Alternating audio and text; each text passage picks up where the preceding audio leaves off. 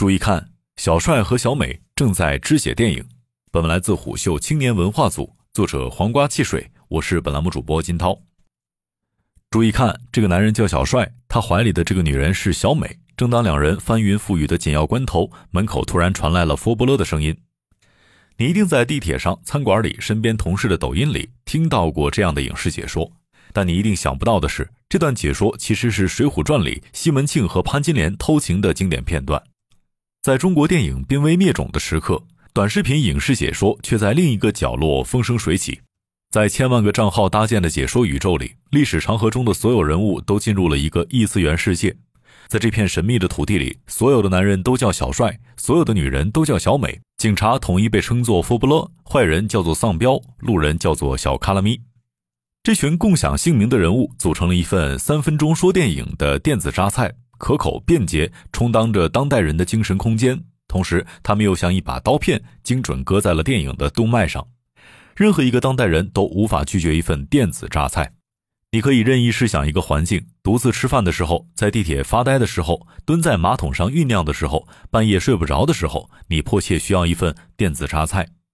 在琳琅满目的电子菜单里，你一定刷到过这样的菜色：屏幕上出现了一部你也许听说过但一直未曾看过的电影，AI 用虚假的抑扬顿挫的声音掠夺着你的注意力，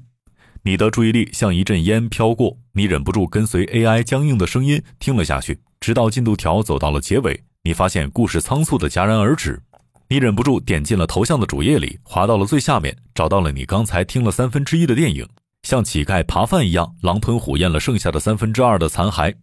视频结束之后，你感到一阵虚无，就像饥饿万分的时候吃下了一盘被地沟油老火慢炸的僵尸冻肉，饱是饱了，但却毫无营养，甚至感到一阵消化不良的恶心。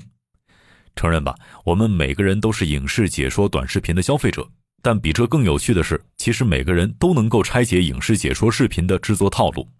首先映入眼帘的，一定是一部电影最核心、最有戏剧张力、最令人瞠目结舌的片段，而这些高潮镜头大概率会出现在一部电影的二分之一甚至三分之二处。但影视解说不会在意剧情的起承转合，他们只关心开场的画面够不够具备视觉冲击力。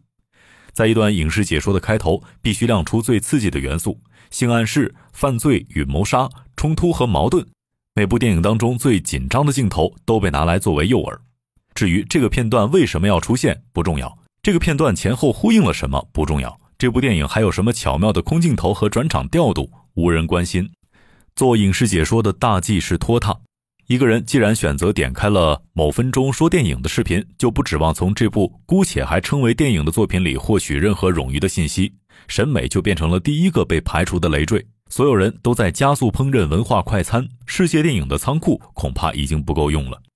做影视解说要有的就是消解一切的态度。外国人的名字太长记不住，就改成钢达尔和翠花，让人一秒钟从西西里岛穿越到象牙山。人性太复杂，就跳过不解释。所有外遇都是人人得而诛之的，所有贫穷都是好吃懒做导致的，所有杀人凶手最后都会被佛伯勒缉拿归案。一切目的在于帮助观众最大程度降低理解成本。解说要做的不仅是把饭嚼碎，还要嚼烂，把一部具备完整结构的电影变成一滩面目不清的糊状物，方便观众进行吞咽。目不暇接又百无聊赖地刷了几十分钟影视解说视频之后，我们蜷缩在沙发上，逐渐变成了《千与千寻》里食不知味的肉猪，只剩下吞咽这一个毫无感情的动作。所有人都希望看到电影被压缩成粉末般无趣的几分钟吗？支持者和反对者同时存在，有人甘之如饴，就有人忧心忡忡。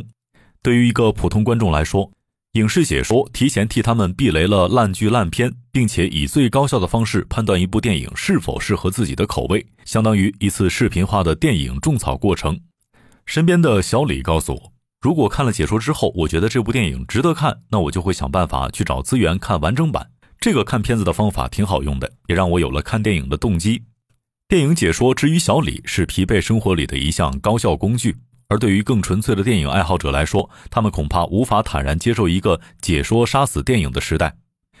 三两是一个典型的影迷，九十年代出生的他是在盗版碟片的镭射光影里长大的。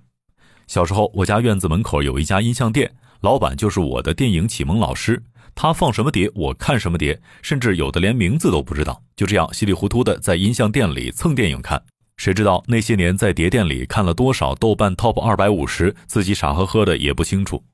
音像店随着数字化浪潮的到来，最终还是倒闭了。后来，三两偶然在中央十套看到了一档叫做《第十放映室》的节目，只是几分钟的电光火石，这档节目就成为了他整个少年时期的挚爱。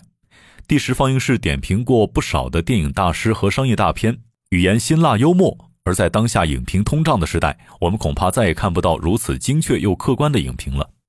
他带着台湾腔的口音，把烂片解构成嬉笑怒骂的小品段子，用废话消解一切严肃的电影主题，用打破第四堵墙的方式，站在局外人的角度，添加自己的调侃影评。幽默的是，某分钟说电影的祖师爷陷入版权泥潭之后，现在也被逐渐流水线化的后辈们拍死在影视解说的沙滩上，成为被历史遗忘的眼泪之一。其实，电影解说这一领域早就吸引了不少的 MCN 机构入局。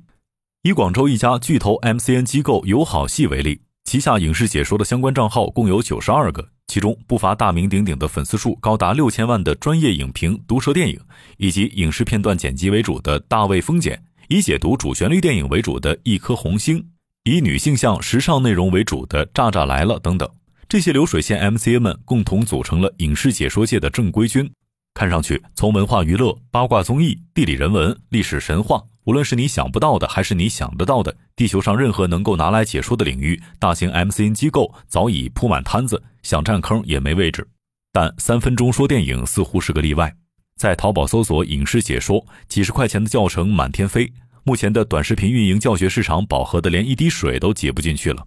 随便点开一家销售额靠前的教程商品，评论区能够撞见不少按教程自学做影视解说的个体户。文字中洋溢着自媒体创业成功的第一次喜悦，四块九毛九就能够买到几十个电影剧本，三十块钱就能够学会剪辑和运营，似乎新世界的大门一百八十度向所有人敞开着，甚至不必再担心自己的口条不够流利，普通话不够标准，只要你会用 AI 配音做影视解说，就可以免开尊口，方便快捷。那个我们最熟悉的虚假又抑扬顿挫的男生，其实就是微软云溪的声音。影视解说就像一张彩票，买彩票谁都可以，但中彩票并不是人人都有机会。如果你是独立个体户，想入门也不难，但要想持续做下去很难。要想和专业 MCN 比拼一番就更难了。还有更多聪明人看到了国内市场的饱和，提前把眼光望向了海外。低成本的影视解说原本是中国独有的土特产，如今却漂洋过海，成为了老外的掌中宝。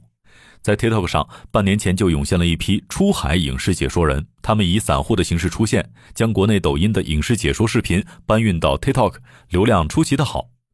操作方法很简单，视频内容就是国内版本的解说，甚至有些片源上的字幕还留着中文，再将解说文案用机器翻译成各国语言，搭配大家伙儿都熟悉的 AI 配音，去掉水印，删掉抄袭检测会甄别的画面，一条出海影视解说视频就这么成了。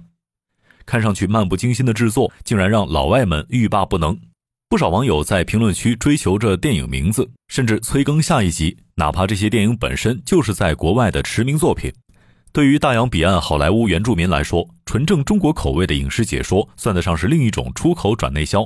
明明是自家门口电影工业的产物，换了个马甲就不认识了。在 TikTok 版本的 AI 电影解说里，小美变成了 Mary，小帅变成了 Jack，小学英语课本上面的名字被他们轮番请出来走过场。这种诡异的火爆也不是没有原因。海外观众想要获得一部电影资源，往往要订阅多家平台的会员，而苦于订阅费用的海外观众们，打开 TikTok 就能够刷到剪辑好的解说版本，自然乐此不疲。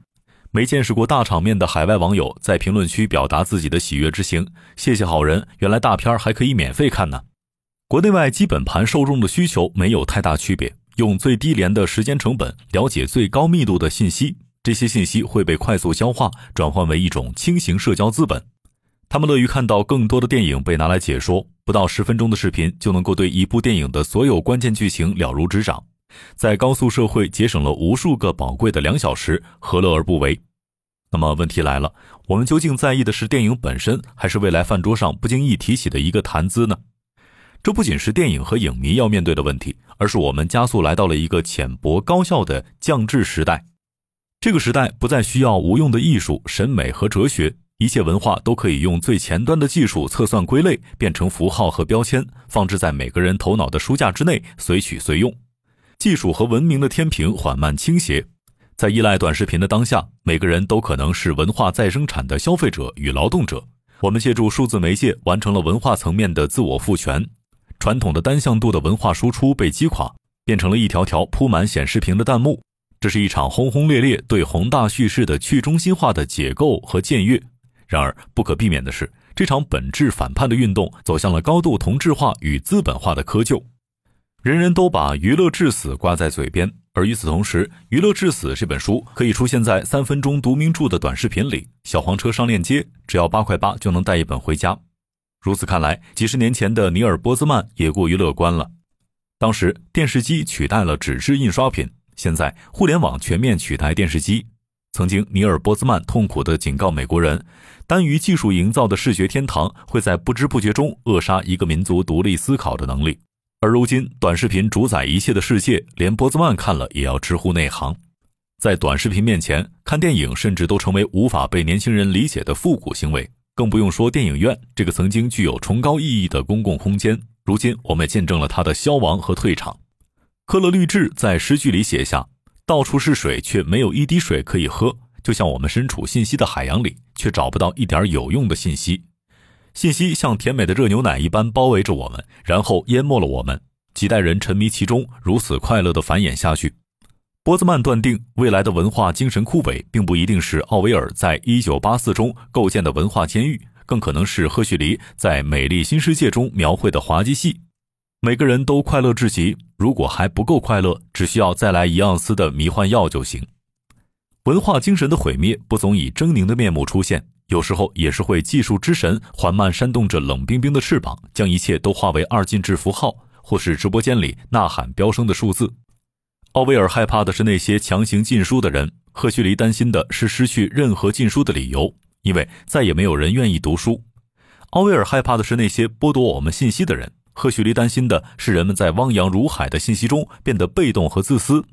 奥威尔害怕的是我们的文化成为受制文化，赫胥黎担心的是我们的文化成为充满感官刺激、欲望和无规则游戏的庸俗文化。正如赫胥黎在《重访美丽新世界》里提到的，那些随时准备反抗的自由意志论者和唯物论者，完全忽视了人们对于娱乐的无尽欲望。在一九八四中，人们受制于痛苦。而在美丽新世界中，人们由于享乐失去了自由。简而言之，奥威尔担心我们憎恨的东西会毁掉我们，而赫胥黎担心的是我们将毁于我们热爱的东西。这本书想告诉大家的是，可能成为现实的是赫胥黎的预言，而不是奥威尔的预言。也难怪陈丹青感慨：我们今天已经处在波兹曼描述的世界里，处在一个信息和行动严重失调的时代。在空前便利的媒体时代，我们比任何时候都聪明，也比任何时候都轻飘。如果还能加一句话，或许是我们比任何时候都要反智、傲慢与懒惰。我们没有耐心去观看一部作品，而是用短视频与 AI 配音去测评艺术的价值与重量。今天我们想一口气看完《教父》三部曲，明天我们想一口气读完《百年孤独》，后天我们想一眨眼就活完整个人生。每个人的耐心和注意力都变成了可量化的数据和生意，被一双隐形的大手拨来弄去。电影已经死了，有人鼓掌，有人沉默。那么，下一个走向死亡的会是什么呢？商业洞听是虎嗅推出的一档音频节目，精选虎嗅耐听的文章，分享有洞见的商业故事。我们下期见。